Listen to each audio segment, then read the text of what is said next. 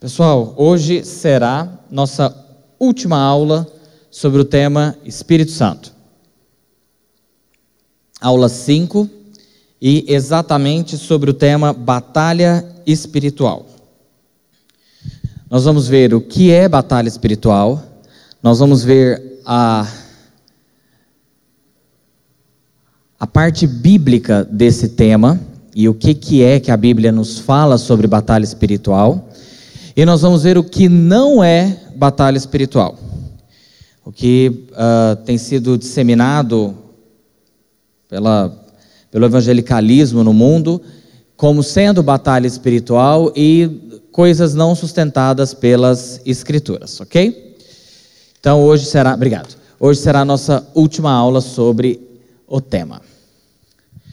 Capítulo 4, a pessoa e a obra do Espírito Santo, estamos falando da quinta aula ou do quinto parágrafo. O Espírito Santo é a batalha espiritual. O Espírito Santo combate ativamente Satanás e seus demônios e protege os crentes de seus ataques. O Espírito Santo livra homens e mulheres da opressão e possessão demoníacas e equipa-os com as armas espirituais que necessitam para resistir ao poder do mal. A Bíblia proíbe os crentes de se envolverem com os poderes das trevas e suas obras. Frase a frase: O Espírito Santo combate ativamente Satanás e seus demônios e protege os crentes de seus ataques. Há uma batalha espiritual acontecendo no mundo que nós não vemos. Esse mundo que nós não vemos, obviamente, é chamado de mundo espiritual. E existe uma batalha acontecendo entre dois lados, é, ou dois poderes, ou dois polos. Um polo das trevas, do império das trevas, do maligno, que é chefiado por um ser chamado Satanás, ou Diabo. Uh, Satanás ou Diabo é quem Lúcifer se tornou. Lúcifer significa portador de luz. Ele era, a gente não sabe muito bem se ele era um arcanjo ou se ele era um querubim, mas ele tinha uma patente alta no céu. E ele chefia o império das trevas. Há uma batalha acontecendo entre esse polo negativo, por assim dizer, e o polo do bem ou um polo positivo. E aí nós temos os seres uh, que estão do lado positivo, né, ou do lado do bem. Nós temos anjos, arcanjos, querubins e serafins. É, nós temos que tomar cuidado porque a Bíblia ela não é tão detalhista e tão clara sobre hierarquias, sobre uh, o que que cada tipo de anjo ou cada tipo de ente espiritual faz é, a gente tem algumas dicas do que os querubins estão fazendo, adorando a Deus o tempo todo, segundo Isaías. É, os anjos de, de batalha do exército de Deus mesmo são os anjos, os arcanjos, mas é, é mais ou menos por aí. A gente não tem muita informação além disso.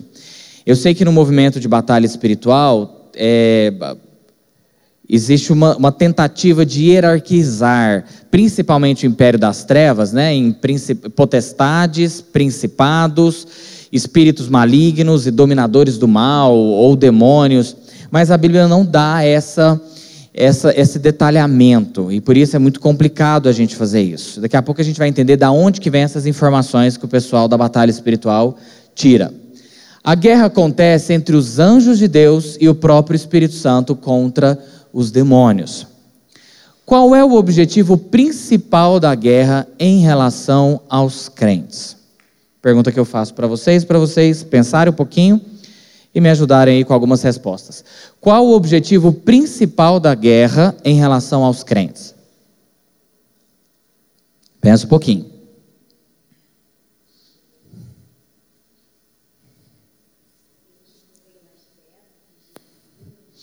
Para que a gente não tenha mais fé, para que a gente não acredite em Deus. Boas respostas.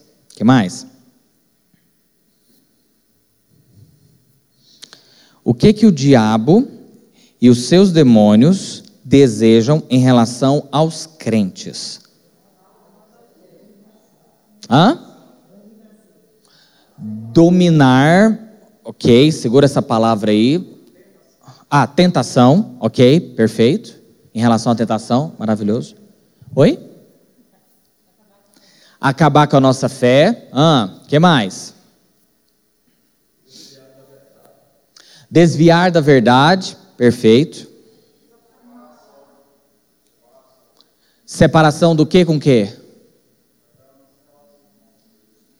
Separar o crente em relação ao seu Deus, que mais?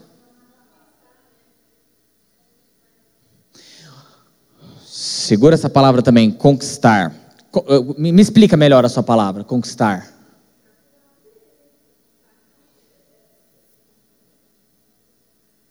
Atraí-lo para as coisas que ele, que ele quer que o crente faça. Uhum.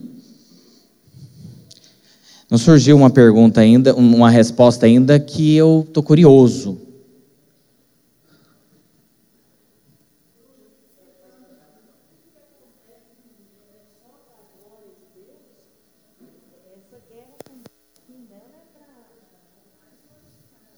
Maravilhoso. O objetivo de tudo que acontece, e não seria diferente com a batalha espiritual, é a glória de Deus. Ou a justiça dele vai ser louvada, ou a misericórdia dele vai ser louvada. De um jeito ou de outro, Deus vai ser louvado. É, isso a gente já sabe, nós já vimos. É, o porquê Deus faz o que faz da maneira que faz, para a sua própria glória. Qual o objetivo principal da guerra em relação aos crentes? Eu gostei das respostas que vocês deram, e eu acho que é exatamente por aí onde que a gente está caminhando. Oi?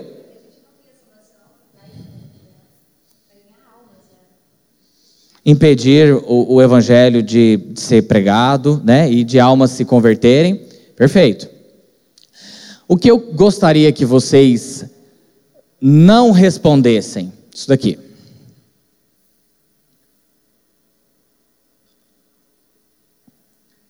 Dependendo do círculo que você for, dependendo do meio evangélico que você for, essas serão as respostas.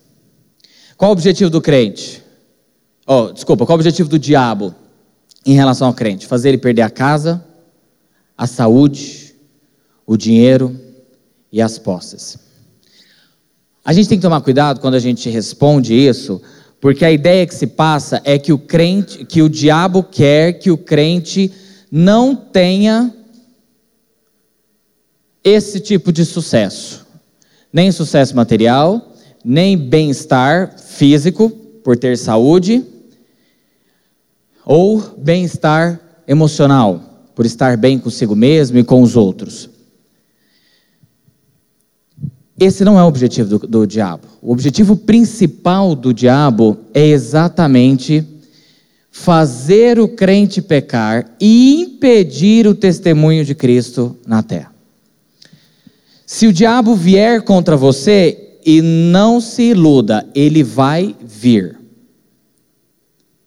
O objetivo dele é fazer com que você peque, que a sua comunhão com Cristo por algum determinado momento seja interrompida e que o testemunho de Cristo seja envergonhado na sua vida. Porque se tem uma coisa que envergonha a igreja, o reino de Deus, o nome de Deus, é crente pecar.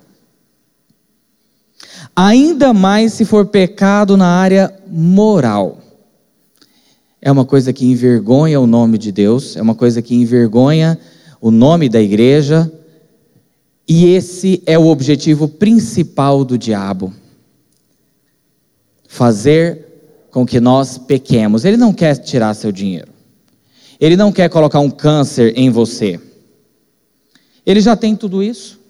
O que, que Cristo falou para ele? O que, que o diabo falou para Cristo lá na tentação de Cristo? O que você quiser, eu te dou. Se você quiser os domínios da terra, eu te dou, porque tudo me pertence. O homem, Adão e Eva me deram. Tudo isso me pertence. E o diabo sabe que muitas vezes, quando há uma doença, quando há uma dor, um sofrimento no crente, o crente corre para Deus. Então não é isso que ele quer fazer com você. Ele quer te fazer pecar. O sofrimento, a dor, a tragédia, A calamidade, ela vem com um propósito específico: nos ensinar. Estava conversando com uma irmã esses dias e a gente tem que lembrar que o sofrimento para o crente muito diferente do que para o ímpio, o sofrimento para o crente, ele é didático. Ele ensina. Se você está sofrendo ou passando por um momento de, de tristeza, de abatimento, de angústia, tire as lições que Deus quer te ensinar. A oração para Deus não é Deus por quê, mas Deus para quê? Qual é o objetivo do Senhor com tudo isso que eu estou passando? O que, que o Senhor quer me ensinar? E não por que eu estou passando por isso. Já para o ímpio, o sofrimento, a tragédia é condenação, morte e julgamento. Para nós, não. Então, existe uma grande diferença de como nós devemos olhar o sofrimento. Sempre que um sofrimento vier na sua vida, meu irmão, olhe para Deus e fala: Senhor, o que o Senhor quer que eu aprenda com isso? O que eu preciso consertar na minha vida? E enquanto nós não aprendemos o que Deus quer nos ensinar, o sofrimento volta e meia ele volta. Ele volta de novo, às vezes numa intensidade maior, para que Deus fala: já está na hora de se aprender, pecador miserável. Cadê meus irmãos, pecadores miseráveis aqui? Já está na hora de você aprender chegou. O pastor Giovanni, ontem, no, Encontro de Casais, falou, algo que, da pregação inteira dele, foi o que me marcou. A sua história, ou as suas fraquezas, ou, ou, ou os motivos pelos quais você pode justificar os seus erros, isso de nada vale. Ah, eu sempre fui assim, ah, essa é a minha dificuldade, essa é a minha fraqueza. Problema, pega isso e joga no lixo. Leva isso lá para terapia psicológica. Diante de Deus é, só existe um padrão: as Escrituras. Ele estava falando no quesito de que muitas vezes ele vai aconselhar casais e, e os casais passam 99% do tempo explicando é, o porquê que eles estão agindo daquela forma errada. Né? Por que, que eles estão. É, por, por que daquele pecado? Ah, porque eu sempre fui assim, ah, porque essa é minha fraqueza, essa é minha dificuldade, porque assim, assim, assim. Tá, pega isso Todo mundo tem que se conformar de acordo com as Escrituras. O sofrimento é para isso. Então não faça o sofrimento ter que voltar daqui mais um tempo de novo, porque você ainda não aprendeu o que o Senhor quer que você aprenda.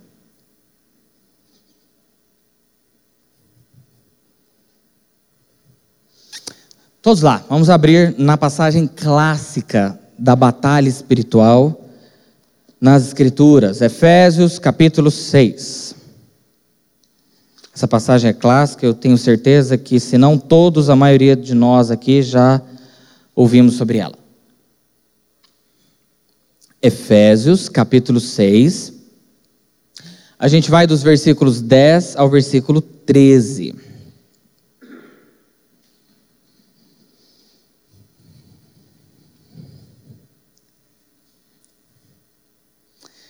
Efésios 6, de 10 a 13. Quanto ao mais, sede fortalecidos no Senhor e na força do seu poder. Revestivos de toda a armadura de Deus, para poderdes ficar firmes contra as celadas do diabo.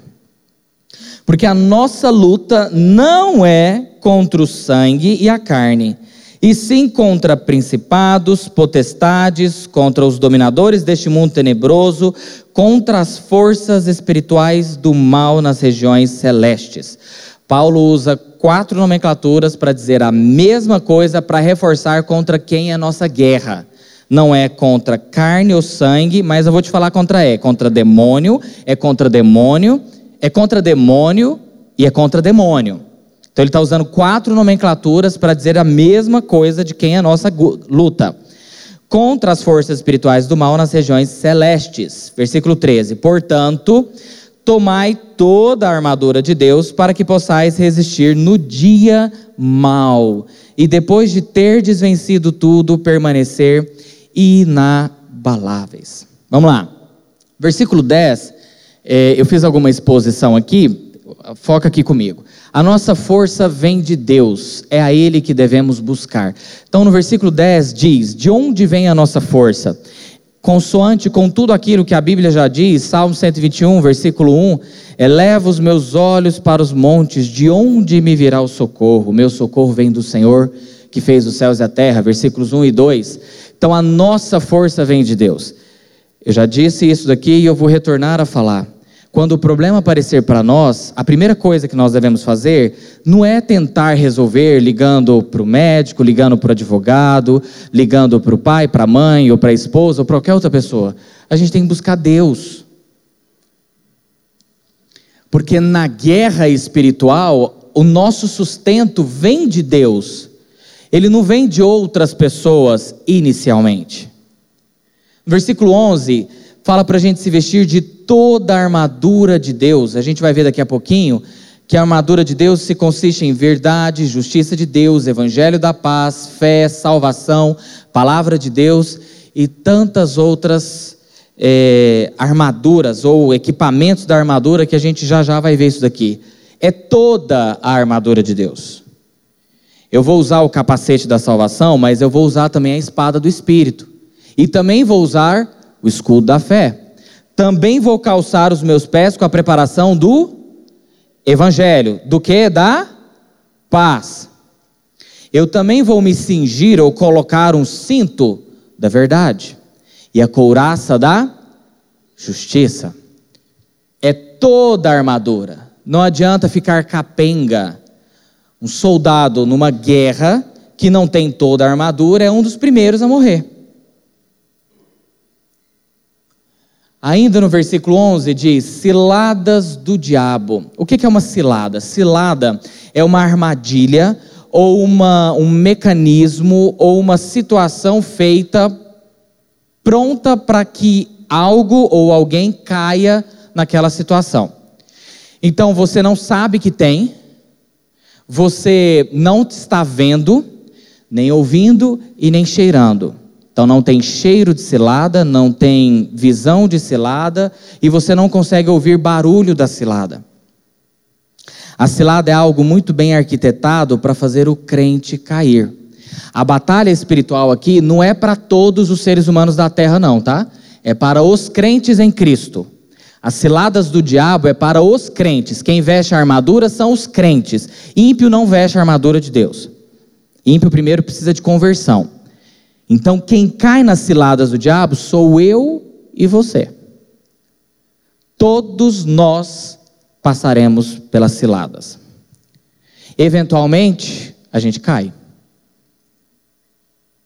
Porque a gente não consegue distinguir a cilada do diabo.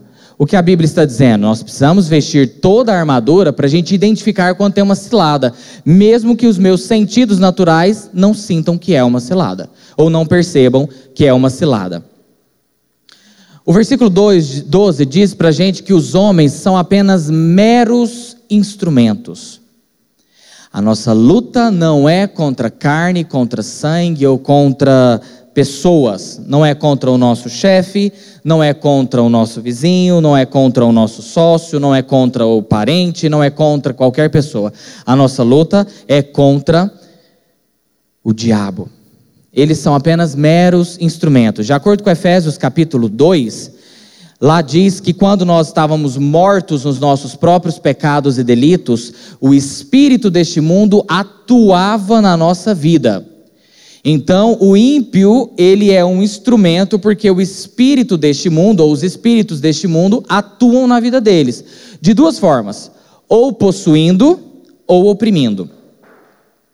Então, o diabo, ele pode atuar na vida de uma pessoa ou possuindo essa pessoa, ou oprimindo essa pessoa para que ela tome determinadas atitudes e até mesmo pecar. Crente pode ser possesso? A gente já estudou aqui no passado, eu vou apenas trazer a verdade. Crente não fica possesso. Não tem como habitar no mesmo corpo o Espírito Santo e o diabo, tá? Pessoas em quem não, o Espírito Santo não habitam, essas podem ficar possessas. Todas elas têm os mesmos reações, todas elas se é, evidenciam claramente que estão possessas? Não. O, o caso clássico disso é Judas. A Bíblia diz que o diabo entrou em Judas e Judas não caiu e ficou babando pela lateral ou se debatendo no chão, tendo episódios até mesmo convulsivos, né, ou algo do tipo. Mas Judas simplesmente, de forma calada, muito racional, saiu e foi vender Jesus por 30 moedas de prata. Simplesmente, o caso clássico disso. Tem outras pessoas que o demônio entra nessas pessoas, essas pessoas ficam desse jeito? Sim. É, a, gente tem, a gente vê alguns casos de expulsão no Novo Testamento em que essas pessoas ficam se debatendo lá. O porquê acontece de um jeito ou de outro, a gente não sabe, a Bíblia não deixa claro. Mas eu acho que o caso que a gente deveria mais temer são de pessoas, ou pelo menos, né, não de temer, mas de, é, de ter cuidado, são de pessoas que estão parecendo normais e estão possessas por um espírito demoníaco muito mais do que pessoas se debatendo no chão. Versículo 13, de novo ele repete: toda a armadura de Deus.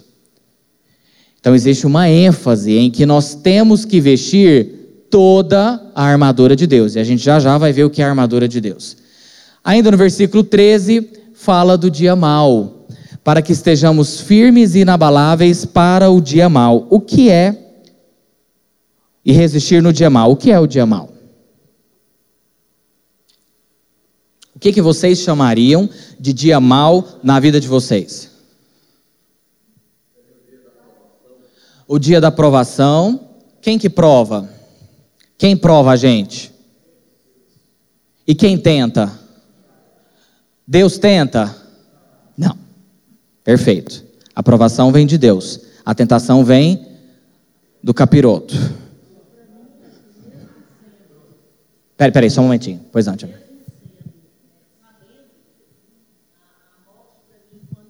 A morte, quando ela acontece com igual meu pai, para mim foi um dia mau. Um dia que eu vi o pecado, porque isso não precisava acontecer. Então, para mim, foi um dia mau. Perfeito. É, você disse de Judas, então ele não tinha o Espírito Santo. É, vou num, depois vou na outra, tá? É, Tivane, exatamente. O dia mau pode ser a morte de um ente querido, uma doença, uma enfermidade, o dia mal pode ser a perda de um emprego de 20 anos. O dia mal pode ser uma falência.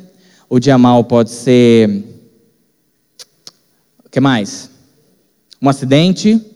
Um acidente de carro. Ou, enfim. Acho que todo mundo viu aquela notícia daquele. Criança ou adolescente, não sei. É, lá da primeira igreja presbiteriana, que o carro bateu na guarita de um prédio Imagina o dia mal para os pais daquela criança, né? E a criança morreu. Então, isso são o dia mal. O dia mal acontece para todos. Não tem como passar nessa vida sem passar pelo dia mal. Ele vai vir um dia ou um outro para cada um de nós. E nós precisamos estar preparados com toda a armadura de Deus para quando esse dia mal chegar, nós não cairmos nas ciladas do diabo. Respondendo a pergunta do irmão, Judas tinha o Espírito Santo dentro de si? E o diabo entrou nele, né? Judas tinha o Espírito Santo dentro de si? Acho que a pergunta primeira é, antes da gente perguntar, porque o Espírito Santo só vem habitar de forma salvadora em uma pessoa se essa pessoa foi eleita e salva. Judas era salvo?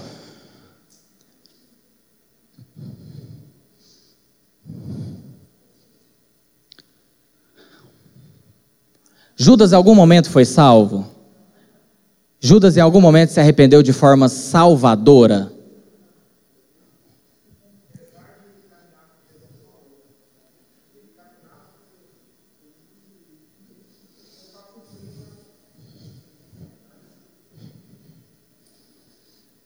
Eu vou responder de forma é, pontual para a gente não debandar de novo, né? Mas não, Judas nunca foi salvo. O Espírito Santo não habitou em Judas de forma salvadora, portanto, Judas Iscariotes, tá? Não Tadeu. É, não está incluso em Efésios capítulo 1, quando o Espírito Santo habita de forma é, para garantir a salvação de alguém, sendo o penhor da nossa salvação, como é a linguagem de Efésios capítulo 1. O Espírito Santo a gente já viu que ele pode vir sobre algumas pessoas para fazer determinadas ações, para fazer determinados planos, os quais Deus já havia projetado, como foi o caso, por exemplo, é, de Saul, como foi o caso de tantos que dirão no dia do juízo final: Senhor, eu expulsei em teu nome, eu curei em teu nome, eu fiz isso e aquilo em teu nome. E Jesus vai dizer: Afastem de mim, bodes, né, que é a linguagem para os ímpios, porque eu não vos conheço. Não sei quem são vocês. Quem que estava agindo através dessas pessoas? O Espírito Santo, sem problemas nenhum. Mas o Espírito Santo a gente já viu que ele pode vir sobre determinadas pessoas, não para salvar, mas para fazer alguma obra a qual Deus tem interesse e Deus designou que fosse feita. Ciro, o rei ímpio lá, o imperador ímpio, século 5, século 6 antes de Cristo, é o ungido de Deus, Isaías 45, 45, obrigado. Isaías 45, eis que diz o Senhor ao seu ungido, a Ciro, o Espírito Santo de, é, entra em Ciro para fazer algo, um, um, objeto, ele tinha um, um propósito, que era a libertação do povo, mas Ciro nunca conheceu a Deus. Ciro nunca é, conheceu o verdadeiro Deus, Jeová e Yahvé. Né? Então a gente tem essa questão uh, do Espírito Santo poder vir. Pontualmente, Judas nunca se converteu. Judas era apenas um instrumento pelo qual o diabo fez o que fez. O dia mal, então, todos nós teremos, ok? E isso é importante que a gente tenha em mente. Vamos agora para a armadura. O que seria essa armadura? Continuando a leitura aí do 14 ao 18. Estai, pois, firmes, cingindo-vos com a verdade e vestindo-vos da couraça da justiça. Aqui tem dois equipamentos, já já a gente fala sobre eles. Calçai os pés com a preparação do evangelho da paz. Terceiro equipamento. Embraçando sempre o escudo da fé. Quarto. Com o qual podereis apagar todos os dardos inflamados do maligno. Tomai também o capacete da salvação. Quinto. E a espada do Espírito, que é a palavra de Deus. Sexto com toda oração e súplica, orando em todo tempo no Espírito, e para isto vigiando com toda perseverança e súplica por todos os santos. Qual é a diferença de oração e súplica?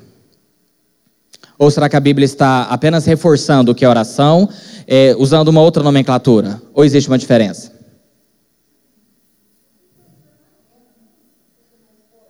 Espera súplica seria uma guerra espiritual mesmo, uma coisa mais forte, uma oração mais forte. Uma oração mais forte. Calma. Súplica é quando você está pedindo, implorando alguma coisa. A oração ela pode ser várias coisas. Você pode estar agradecendo, você pode estar exaltando. Gostei da diferença. que mais?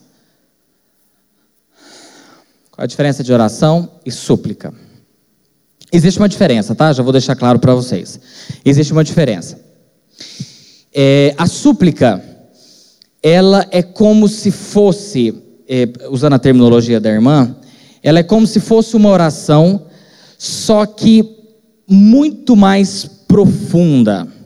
Normalmente a súplica, ela vem em momentos de desespero, em momentos de angústia, em momentos de abatimento muito grandes. Normalmente na súplica a gente não consegue dizer muitas palavras, a gente sente muita dor, a gente sente muita é, a vontade de que Deus faça algo, ela é tão grande que ela acaba que nos tira as palavras da nossa boca.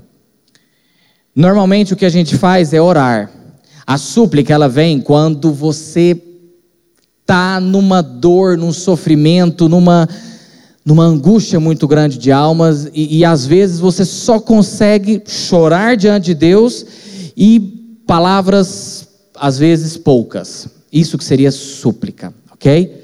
Então Paulo diz que nós devemos o tempo todo, no versículo 18, com toda oração e eventualmente súplicas, orando em todo o tempo no Espírito, e para isto vigiando com toda perseverança e súplica por todos os santos. Então a ideia é que a vida rotineira e diária do crente é uma vida de oração. Nós temos que tirar momento para fazer um devocional com Deus, para nos focar em Deus, sim, mas durante todo o dia, durante o trabalho, eventualmente, Senhor, o Senhor sabe que eu quero te servir. Me ajuda aqui que eu possa fazer a tua vontade continua trabalhando, está lá, está atendendo pessoas, está se relacionando, ligação, e resolve um problema, resolve outro. Senhor, não deixa eu envergonhar o teu nome, não. Cuida de mim. Volta de novo. O tempo todo é um espírito de oração. Paulo aos Filipenses diz: orai sem cessar. Orai sem cessar, o espírito de oração, tudo isso é na mesma direção. Não tem como a gente passar oito, dez horas do nosso dia trabalhando sem lembrar que tem alguém para o qual você está fazendo tudo que você faz. Se nós trabalhamos, é para a glória dele. Se nós é, não pecamos, é para a glória dele. Se nós pecamos, para a tristeza do Espírito Santo. O tempo todo nós temos que estar em espírito de oração. Vamos voltar agora para os itens dessa armadura, ou para cada equipamento dessa armadura. Cingir com a verdade. O que é cingir? Cingir ou é, era uma peça da armadura do soldado romano, que era um cinturão que ele vestia na região da cintura, que segurava toda a armadura. Então ela amarrava toda a armadura, a couraça, a capa, segurava tudo isso nesse cinturão. A verdade.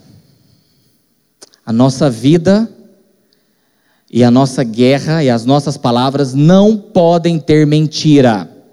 Não podem ter engano, ilusão, ela tem que ser baseada na verdade, porque o que amarra tudo é a verdade.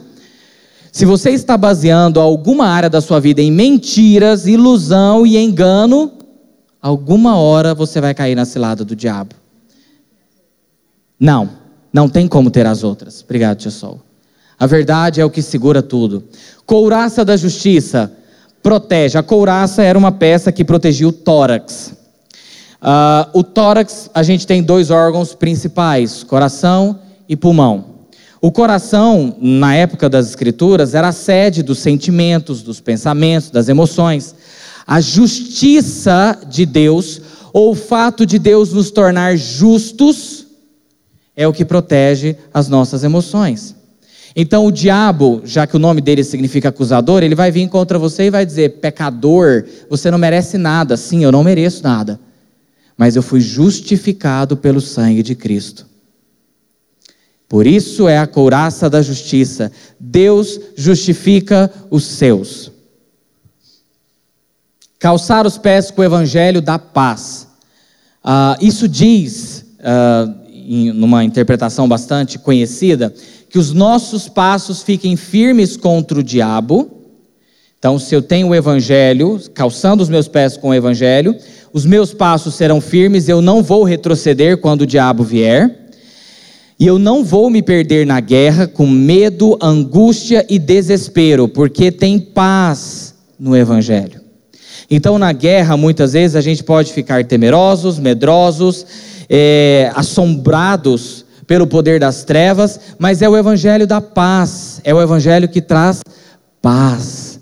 Então, nós precisamos calçar os nossos pés com a preparação do Evangelho da paz. Ainda, escudo da fé o escudo, o escudo romano, ele não é. Uh, alguns filmes conseguem retratar isso bem, mas o escudo romano ele vinha da ponta do pé até acima da cabeça, um metro e tanto de altura. Não me lembro exatamente quando eu estava lendo sobre isso aqui. E ele protegia completamente o corpo do soldado romano. O que Paulo tem em mente é que esse escudo vai proteger contra as ações de Satanás, porque dardos inflamados, né?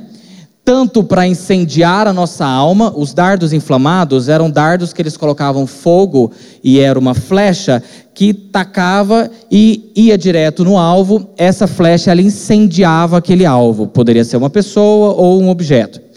A ideia que Paulo passa aqui é que as ações do Satanás elas podem fazer duas coisas contra nós: ou incendiar a nossa alma, fazendo com que tudo se exploda, pegue fogo mesmo, ou desejos ardentes e enganosos. A ideia também que passa é que esses dardos inflamados podem nos acertar, acertar os nossos desejos e fazer com que a gente tenha desejos ardentes, libidinosos e enganosos. Dardos inflamados. Se eu não embraçar o escudo da fé, eventualmente eu posso ser incendiado. O capacete da salvação fala da proteção da mente, da qual todos os males serão futuramente extinguidos no ápice da nossa salvação. Então, quando a gente coloca o capacete, por que é da salvação? Porque ele protege a nossa mente de todos os pensamentos maus, de toda a ideia ruim, né?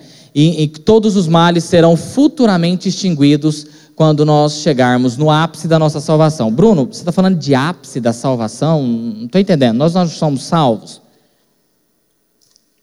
Sim, mas a salvação do pecador, e nós já falamos isso, ela se dá em três etapas. Quem lembra as três etapas? Qual é a primeira etapa?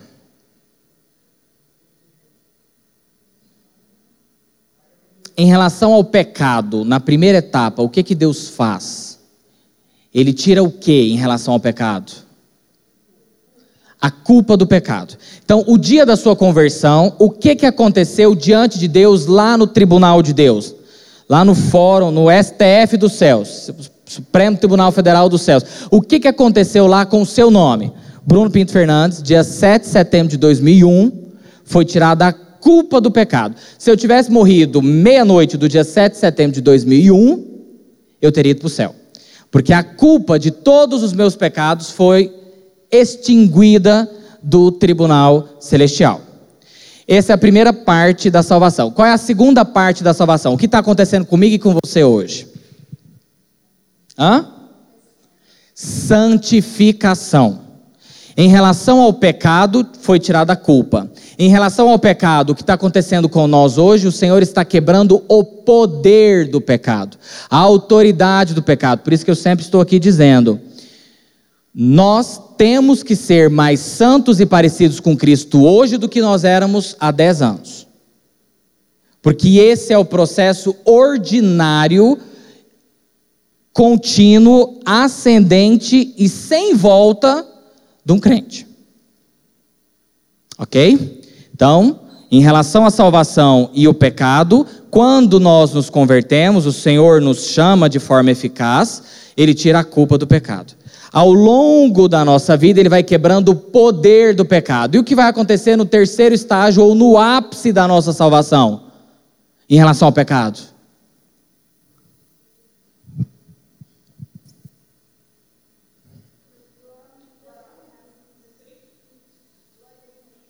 A glorificação. O que significa glorificação? O termo tá, teologicamente está correto.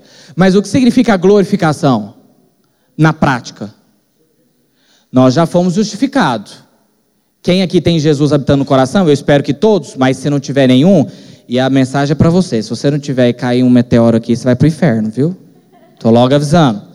Eu estou justificado, espero que todos estejam. Justificação aconteceu lá na primeira etapa em relação ao pecado. Eu e você fomos declarados é, justificados, portanto a culpa foi tirada. O que está sendo, acontecendo agora é a santificação. O que vai acontecer no terceiro momento? Glorificação. O que significa glorificação? Vai por aí, tira o quê? Pronto. Tira a presença do pecado até a nossa morte e glorificação, o pecado ainda habita dentro de nós. Por isso que eu e você ainda, eventualmente, como algo extraordinário, algo extraordinário nós pecamos. Não algo comum e rotineiro, mas algo extraordinário. Porque o pecado ainda habita em nós. Então, o ápice da nossa salvação é quando nós seremos glorificados. O pecado não mais habitará em nós. Isso só vai acontecer após passar a primeira morte. Qual é a primeira morte? Física. Quem é salvo por Cristo aqui dentro? Novamente, eu espero que todos. Mas quem é salvo por Cristo vai passar pela segunda morte? Não. A primeira morte é a morte física. Eu sei que tem outras formas de classificar as mortes, mas eu estou nessa, nessa forma, tá? Primeira morte é a morte física, segunda morte é a morte eterna ou espiritual. É, é uma forma de classificar. Nós não teremos essa morte eterna. Nós só vamos passar pela morte física. Caso Jesus Cristo não, não volte até a nossa morte física. Porque se ele voltar, nem pela morte física a gente passa, né? Se nós estivermos vivos. O Espírito Santo livra homens e mulheres da opressão e possessão demoníacas e equipa-os com as armas espirituais que necessitam para resistir o poder do mal. Ainda a espada do Espírito é o sexto item. A espada do Espírito é a palavra de Deus, é o poder de contra-atacar. Os cinco primeiros itens que nós dissemos são itens defensivos, são itens de proteção. O sexto item dessa armadura é um, um item de ofensivo, né? um item de, de contra-atacar, de atacar, que a palavra de Deus ou a espada do Espírito. A espada do soldado romano não era uma espada longa, era uma espada curta, pequena, porque isso fazia com que ele fosse veloz, rápido e certeiro. É a ideia que Paulo quer passar aqui com a espada do Espírito: veloz, rápida, né? breve e certeira. A Bíblia proíbe os crentes de se envolverem com os poderes das trevas e suas obras. Abre lá, Deuteronômio. Vamos ver a primeira proibição, depois a gente vai ver um, uh, uma outra proibição no Novo Testamento e depois um exemplo. Deuteronômio 18. Versículos de 9 a 12. Deuteronômio 18, versículos de 9 a 12. Eu vou acelerar, pessoal, porque meu tempo já está indo embora. Quando entrares na terra que o Senhor teu Deus te der, não aprenderás a fazer conforme as abominações daqueles povos. O que, que esses povos fazem? São povos idólatras. Não se achará entre ti quem faça passar pelo fogo o seu filho ou a sua filha. Isso é um ritual idólatra, ok?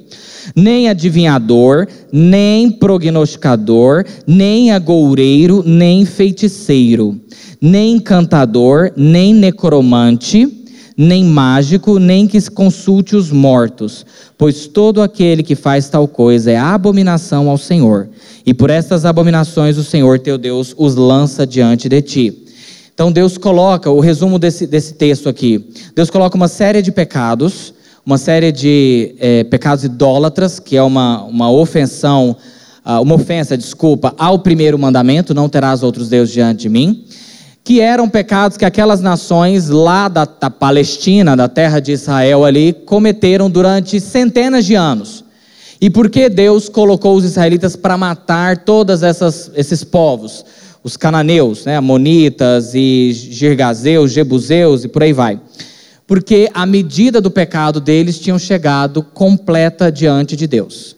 E Deus mandou exterminar todos esses povos, porque eles fizeram todas essas ações ou todos esses pecados idólatras. Esses pecados estão dizendo com é, estão se relacionados todos eles com misticismo pagão ou poderes místicos sobrenaturais extraordinários pagãos.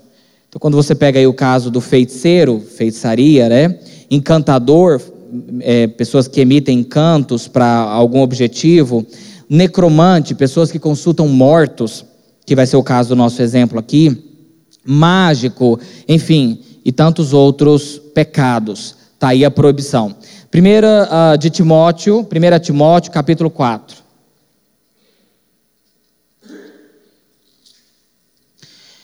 Versículos 1 e 2. Ora, o Espírito afirma expressamente que nos últimos tempos alguns vão se apostar da fé, apostatar da fé, por obedecerem a espíritos enganadores e a ensinos de demônios, pela hipocrisia dos que falam mentiras e que têm cauterizada a própria consciência. Quando a palavra diz cauterizada a própria consciência, está falando de um estado impossível de voltar atrás. Quando uma consciência é cauterizada, quer dizer que ela está completamente fora do alcance da salvação. Não porque Deus não tem poder para isso, mas porque ela já se afundou tanto no pecado e na idolatria que ela apostatou de tal forma e não há mais volta para essa pessoa. Volta lá em primeiro, uh, primeiro livro dos Crônicas. Samuel, Samuel, Reis, Reis, Crônicas, capítulo 10.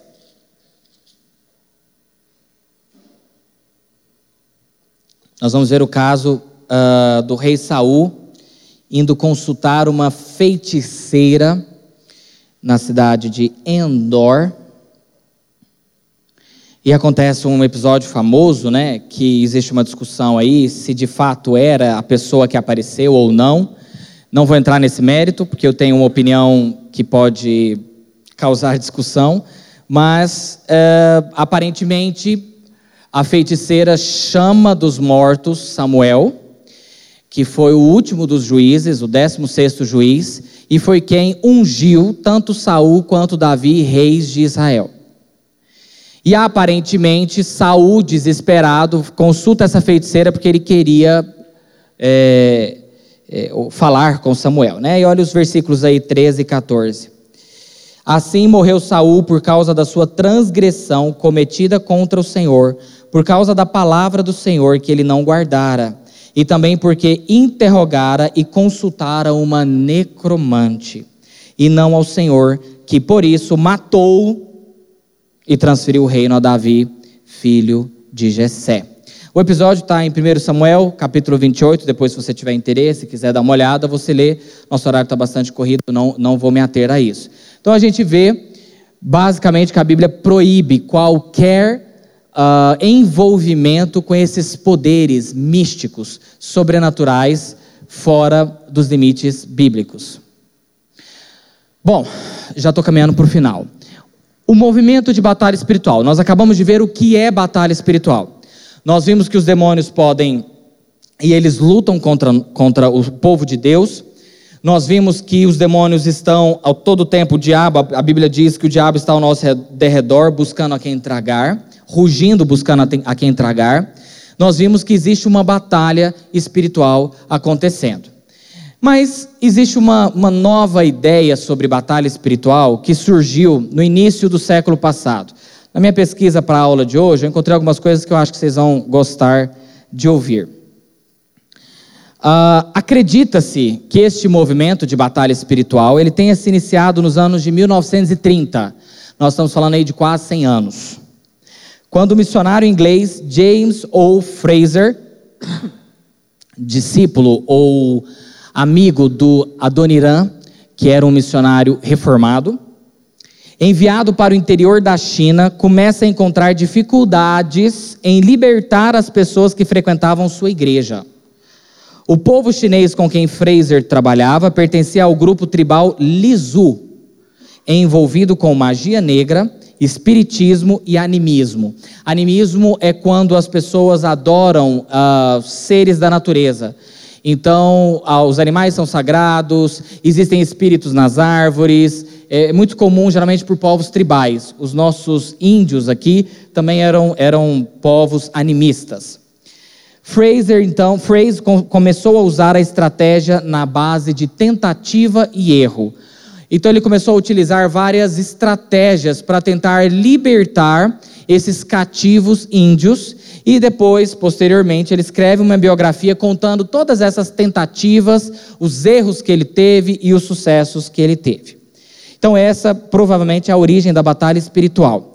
O grande teólogo do movimento de batalha espiritual é o Peter Wagner, bem conhecido de quem veio é, de igrejas apostólicas.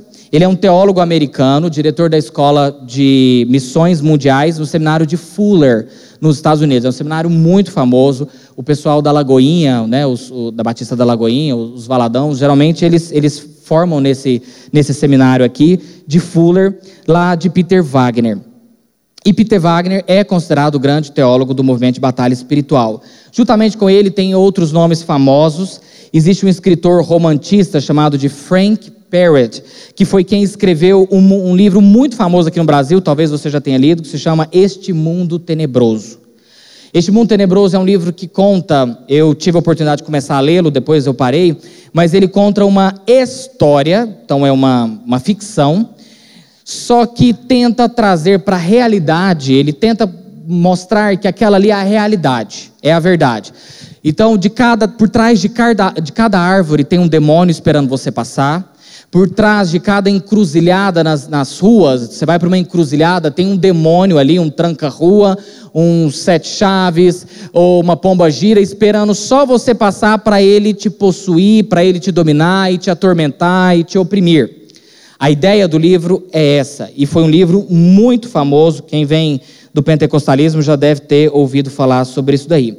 Outra escritora bastante famosa do movimento de batalha espiritual é a Rebecca Brown, uma escritora muito famosa também. Ela é, escreveu livros Ele Veio para Libertar os Cativos, muito conhecido também, e Prepare-se para a Guerra.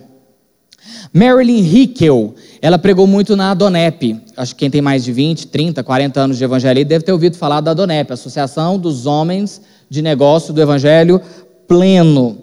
E ela pregou bastante na Adonep e ela escreveu livros como Quebra, é, Quebre a Cadeia da Maldição Hereditária e ficou muito famosa no mundo disseminando esse conhecimento sobre batalha espiritual. Aqui no Brasil, o movimento ele tomou força, força por uma, uh, uma apóstola chamada Neuza Itioca, que é aqui de Brasília, então bem próximo de nós, e ela fez ou, ou, ou rodou o Brasil todo fazendo seminários falando sobre batalha espiritual, fazia cursos e campanhas. Ela é uma pedagoga pela USP e doutora em missiologia no Fuller, no mesmo seminário do Peter Wagner. A tese de doutorado dela virou um livro muito famoso, conhecido no Brasil, que se chama Os Deuses da Umbanda, o Baixo Espiritismo, Implicações Teológicas e Pastorais. Outro autor muito famoso aqui no Brasil é o tal do Daniel Mastral, que escreveu O Filho do Fogo 1 e O Filho do Fogo 2. Eu tive a oportunidade de ler os dois livros. E ele conta de uma forma muito tensa a libertação dele do da alta magia. É, ele diz que ele era satanista e no, no, no, quando Deus chama ele, ele passa por um processo de libertação, mas assim, por um fio, ele não é liberto. Ele, ele, ele nomeia os demônios que acompanhavam ele, eu não me lembro mais o nome dos demônios, que eram demônios de alta patente, e tudo que ele fazia, e ele chegava numa igreja, ele via, por exemplo, demônios por trás dos cantores, movimentando os cantores, às vezes jovens, homens é, ou mulheres é, sendo é, guiados por demônios. O livro é bem, bem dessa vibe aí, é bem tenso o livro. Ah, a Rebecca Brown, que eu disse para vocês, olha o que ela escreve num dos livros dela. A autora afirma em seu livro que até o cristão possuidor do Espírito Santo de Deus pode ficar preso ou influenciado por demônios. Olha o que ela escreve, palavras dela. Página 139. Devemos abordar de forma direta a questão de demônios habitando em cristãos. Eu sei que este é um tema de acaloradas discussões. Eu mesma costumava pensar que cristãos, crentes verdadeiros, então ela está falando de mim, de você, não podiam ter um demônio habitando em si. Assim pensava até que Deus chamou-me para este ministério. Então eu tive que realmente consultar as Escrituras e buscar ao Senhor em oração com relação a esta questão. Neuza Tioca diz o seguinte, num dos seus livros: Cristo está no centro da vida do cristão, ok, mas certas áreas da sua vida podem estar sob o domínio de espíritos malignos. Peter Wagner Deixa eu só achar aqui a fala dele. Não, não anotei aqui. Mas o Peter Wagner tem a mesma ideia dessas outras duas representantes do movimento de batalha espiritual. Qual é a máxima do movimento, né? O que que o movimento crê? A crença de que todo mal é demoníaco, tanto temporal, ou seja, as tragédias, as calamidades, as doenças, ah, os problemas que nós passamos na vida rotineira, quanto o moral, ou seja, o pecado. Isso é uma crença máxima do movimento de batalha espiritual que a gente vê hoje aí disseminado em muitas igrejas. Ah, Bruno, você falou de um monte de coisa aí, mas tem muita coisa que não tem embasamento bíblico. Sim. Qual é a fonte de informações do movimento de batalha espiritual? Entrevistas com os demônios, eu participei de uma igreja em que a gente entrevistava demônios. Então, é, buscava saber de onde ele vinha, o que, que ele estava fazendo na vida daquela pessoa, é, quais eram as obras daquele demônio na vida daquela pessoa. E, e, e constrói-se toda uma teologia em cima assim: demônio fulano de tal é responsável por tal coisa. Então, por exemplo, o demônio é o, tranca-rua e os sete chaves, quem veio de igreja aí pode me ajudar, dessas igrejas. É, eu acho que está relacionado com a prosperidade, então fica amarrada a prosperidade financeira. É, a pomba gira é de, de, de coisas imorais. É, enfim, vai construindo toda uma teologia em cima disso. Bruno, mas de onde vem essas informações? Entrevistas com os espíritos. É? Isso lembra muito uma, uma religião que se chama espiritismo kardecista. As informações ou a, a, doutrina kardecista, ela foi toda construída em cima de entrevistas. Só que lá eles não usam a palavra demônios, porque para o espiritismo kardecista não existem demônios. São espíritos de pessoas más, não demônios. Então, o Allan Kardec, que é o Hippolyte Leon Denisard, no século XIX, 1840, 1850, ele começa a entrevistar espíritos e vai, e vai transcrevendo as entrevistas, os, o que ele vem ouvindo, psicografando, até ele formar a doutrina espírita. Movimento de batalha espiritual. Uh, de outras religiões também. Então, o movimento de batalha espiritual, eu lembro, né? Também estou contando experiências aqui porque está muito relacionado a isso daqui. Uh, tinha um bispo da igreja de onde eu vinha que ele frequentava os terreiros, eh, conversava com, com o pessoal do baixo espiritismo, né, umbanda, quimbanda, candomblé, para construir um livro sobre o nome dos demônios, sobre o que, que esses demônios gostavam, o que, que eles faziam. Então, as informações muitas vezes vêm de outras religiões para construir o que é o movimento de batalha espiritual. Eh, atual, moderno, né, contemporâneo. Peraí, fala aqui no microfone. É interessante que a Bíblia sempre é, se refere ao diabo e os seus demônios como seres mentirosos. Então, daí já é um primeiro ponto para se desconfiar dessas afirmações, né? E segundo ponto é que Jesus e os apóstolos sempre orientaram para que quando se fosse expulsar um demônio não ficasse conversando com ele. A, a orientação era que, que ele saísse, era de ordem que ele saísse pronto. Não, não tinha esse negócio de ficar batendo papo com o demônio. Né? Então, assim. Exatamente. Não faz sentido nenhum a gente fazer entrevista com esses demônios, né? Ah, Bruno, mas tem um episódio lá de Jesus entrevistando e falando de onde você veio, né? E aí eu, eu, eu, aquela aquele pessoa que foi liberta lá, não me lembro exatamente do, do contexto, mas o demônio sai e aí deixou a casa vazia e depois volta e encontra a casa vazia de novo, porque o Espírito Santo não habitou aquela pessoa, ela não foi salva, ela apenas foi liberta de uma possessão demoníaca, e ele traz com outros sete espíritos mais poderosos do que ele, né? Isso é o que dá expulsar demônio de quem não está salvo, de quem não foi salvo, de quem o Espírito Santo não veio habitar. O que que batalha espiritual não é? Então, esse movimento de batalha espiritual trouxe uma releitura e eu termino com esse slide, ok? Na verdade, depois a aplicação prática. Cobertura espiritual. Eu não vou entrar profundamente nesses termos, porque eu sei que vai dar muita discussão, mas eu vou explicar para vocês, para vocês entenderem. Quem não veio desse meio, talvez tenha alguma dificuldade com essas terminologias. Cobertura espiritual é a ideia de que, quando você está debaixo da autoridade de uma pessoa ou de uma determinada igreja, a autoridade daquela pessoa e daquela igreja, ou o manto de Deus que está sobre aquela igreja, te protege.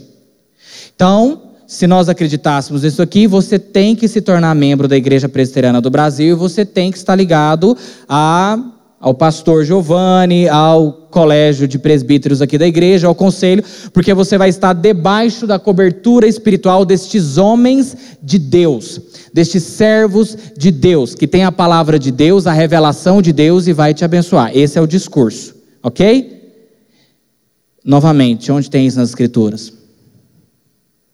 Demônios territoriais é a ideia de que para você chegar e pregar o evangelho numa determinada região, ou de, de você fazer o evangelho crescer numa determinada região, a primeira coisa que você tem que fazer é descobrir qual é o demônio que está sobre aquela região.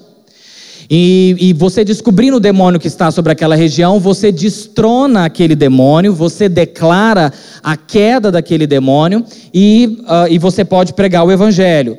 Então, eles descobrem demônios que dominam o Brasil, demônios que dominam as regiões do Brasil, os estados, as cidades, e geralmente esses demônios estão relacionados ou com os deuses do baixo espiritismo ou com os santos católicos. É sempre uma, uma, uma relação dessa daí. É, novamente, onde está isso nas Escrituras? Paulo, quando ele chegava numa cidade, uma cidade tão idólatra como Corinto, como Atenas, ele chegava e ia para o meio da praça pregar o Evangelho. Ou ia para as sinagogas pregar o Evangelho. Você não ouve, não, não existe isso, os apóstolos ou os evangelistas do Novo Testamento fazendo é, esse mapeamento espiritual, que é exatamente para descobrir que demônios territoriais são esses. Espíritos familiares é a ideia de que os espíritos, demônios, eles, eles têm predileção para algumas famílias. Então, nós temos demônios específicos em famílias, e esses demônios são passados de pai para filho de forma ordinária, através da reprodução. Então, ele vai junto com o espermatozoide ou com o óvulo, e, e através da reprodução, esses demônios são passados. É, novamente, né? Legalidade de demônios, a ideia de que dependendo do que você compra para sua casa, se você compra, por exemplo, uma Coca-Cola, se você compra um shampoo ou um creme, sei lá de qual marca que for, é, essas marcas elas foram consagradas ao demônio, ao diabo, e se você não fizer uma unção desses objetos, ou se você não quebrar a maldição nesses objetos amaldiçoados, a sua casa vai ficar amaldiçoada. E os demônios vão ficar escondidos por trás de quadros, por trás de objetos, por trás de, enfim, uma infinidade de coisas. Objetos malditos e abençoados vai nessa ideia da, da da legalidade de demônios e a quebra de maldição hereditária na crença de que maldições passam de pais para filhos e a conversão não é suficiente para quebrar o laço da maldição. Nós já estudamos sobre maldição hereditária aqui, nós vimos que maldição hereditária existe, mas que a conversão, o encontro com Cristo quebra toda maldição na vida de uma pessoa. Não é necessário fazer um culto de quebra de maldição ou um culto de libertação para se quebrar essas maldições. Meu tempo está exaurindo. Deixa eu só terminar a aplicação prática aqui, eu já te passo, tá? Primeiro, foca aqui. Você está com sono, levanta. Isso aqui é importante. Tá o resumo da aula inteira para a vida, para a vida. Amanhã, de manhã, quando você for trabalhar, você precisa lembrar disso. Eu devo me lembrar que eu estou num mundo cheio de espíritos maus e preciso me investir com toda a armadura de Deus. Isso, crente, pecador e miserável, é sua responsabilidade. Vestir toda a armadura de Deus. Não é embraçar o escudo da fé e esquecer de pegar a sua Bíblia e ler, porque você não vai conseguir contra-atacar. Só existe uma arma de ofensiva, ou de ofensa, ou de contra-ataque é a palavra de Deus. Todas as outras armas são de defesa. Aplicação prática 2. Nunca me esquecer que, apesar da batalha estar acontecendo, Deus é supremo e controla toda a guerra. Por isso, não preciso temer ou me atemorizar. Tem muita gente que, ao descobrir que existe uma batalha acontecendo no mundo espiritual, fica com medo com medo do demônio entrar na casa, bater na porta, entrar pela janela, com medo do demônio atiçar a vida dele ou infernizar a vida do crente. É bom que tenha medo, porque o demônio pode fazer isso com o crente. Ele pode infernizar a vida do crente de todas as formas possíveis. Ele pode infernizar a vida do crente de todas as formas possíveis. É bom que nós tenhamos temor com isso. Item 3, puxando do item 2 a frase clássica que a gente vive falando aqui do grande Lutero. O diabo Tá, agora crente, fala. O diabo. Tá. Para você acreditar com força, vamos lá, nós estamos numa palestra coach, ok? O diabo. Pronto. Item 4. O diabo é o diabo de Deus, ok? Item 3, tá? Item 4. Superstições, misticismo pagão e doutrinas que não estão na Bíblia não devem compor minhas palavras, meus pensamentos e nem serem usadas para tomar minhas decisões. Se tem uma coisa que me, que me faz ficar assim, que eu quero desistir de tudo e falar divino Pai Eterno, é crente supersticioso. Supersticioso, desculpa. Não pode deixar a chinela virada, porque quem que vai morrer? Não pode passar embaixo da escada. Fala alguma coisa ou tem medo de alguma coisa, bate três vezes na Divino Pai Eterno. Divino Pai Eterno. Superstição com crente, eu falo assim, meu filho, para que Jesus te salvou? Volta para o seu mundo de perdição e, e, né? Porque não tem lógica. Superstições, misticismo pagão e doutrinas que não estão na Bíblia, divino Pai Eterno. Lembra dessa expressão, tá bom?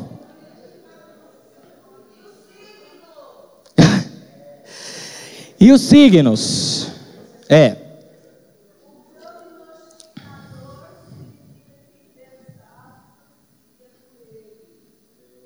Boa. É, e a astrologia, né? A astrologia, a numerologia. Bom, ah, pontualmente, a Bíblia diz que nós não devemos buscar nos astros ou em qualquer outra coisa ver o futuro e buscar nisso a, a providência divina ou que isso tem algum poder de determinar alguma coisa nas nossas vidas. Não.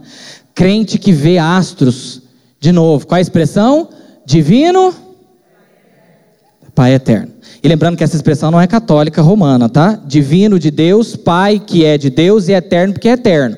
É uma expressão cristã. Divino Pai eterno.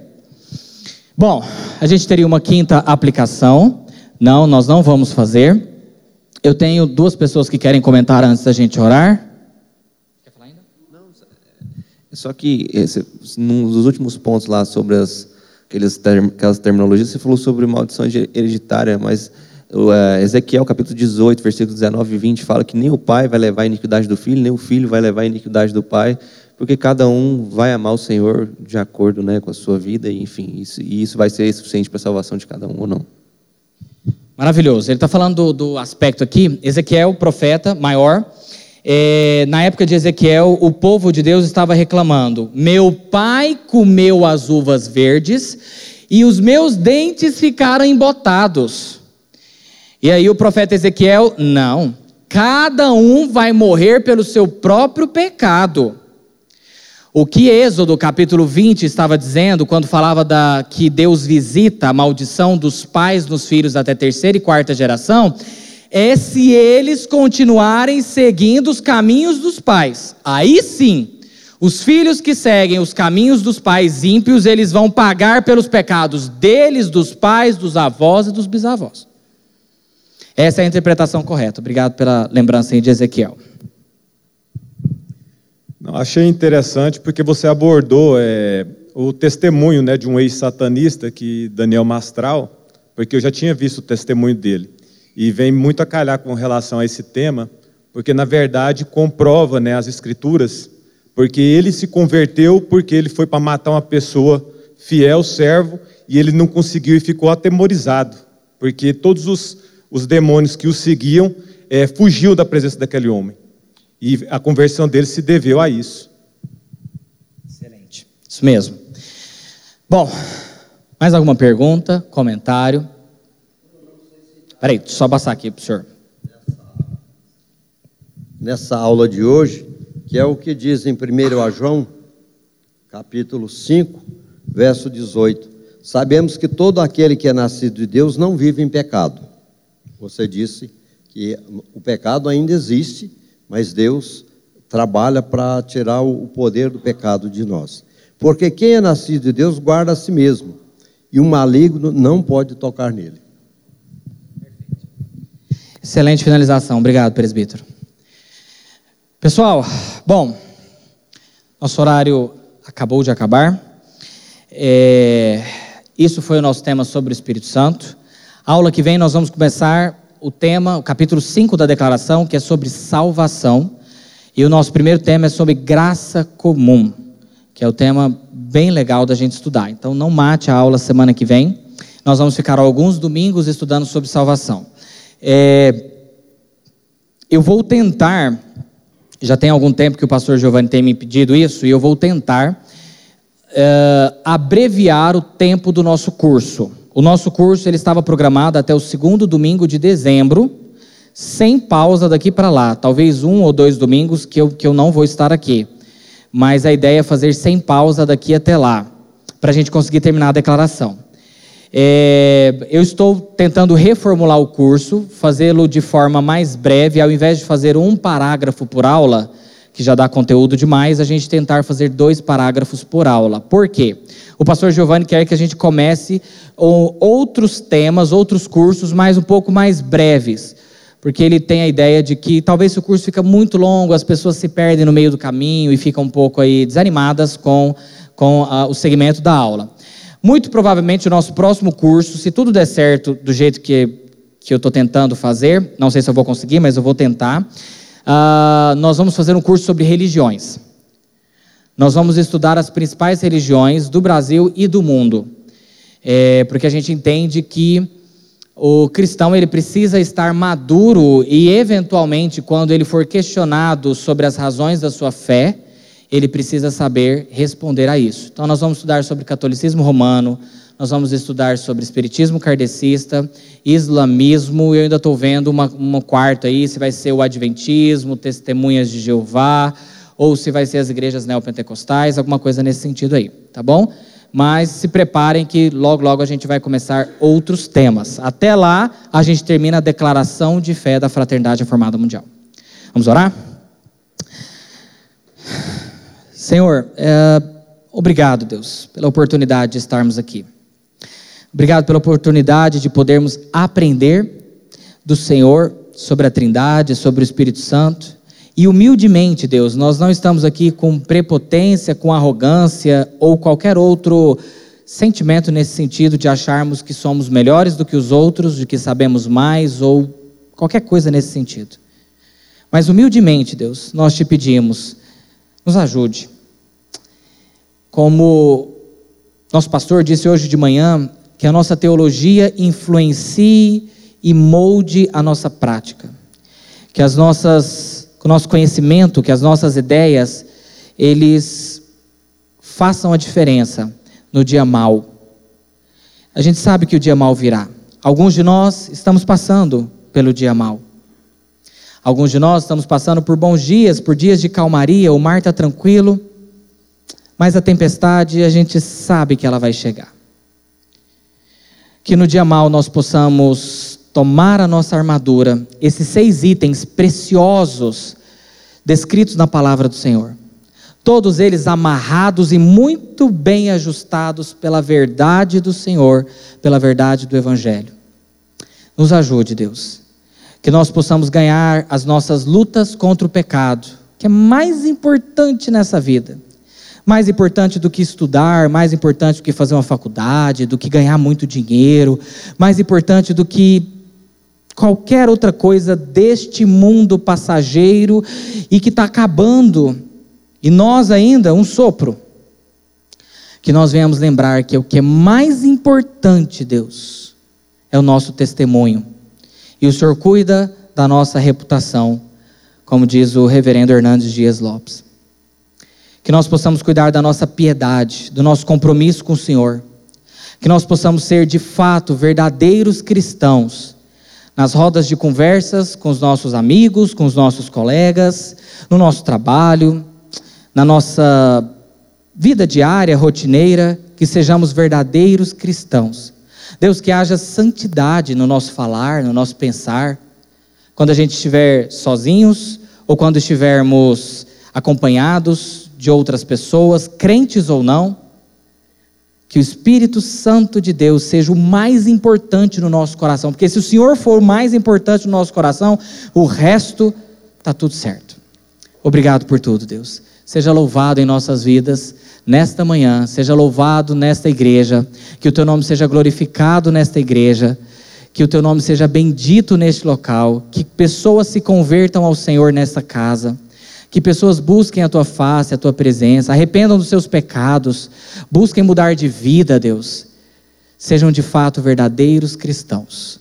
Todos nós estamos juntos, Senhor, na jornada para conquistar a nossa coroa no último dia. Em nome de Jesus. Amém.